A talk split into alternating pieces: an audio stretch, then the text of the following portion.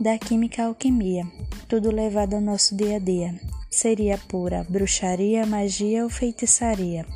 O importante é mesmo a sabedoria. Pedra filosofal, elixir da longa vida. Por isso, química é uma ciência central. Que sensacional! Analítica orgânica e inorgânica são alguns ramos dessa ciência que também é da natureza pura beleza esculpida em fórmulas e nomenclaturas. O que a química faz mesmo, não se duvida, ela dá sentido à vida. Os experimentos se tornaram medicamentos, tal como a penicilina e, por fim, a vacina. Para melhorar nossa vida, bora se vacinar?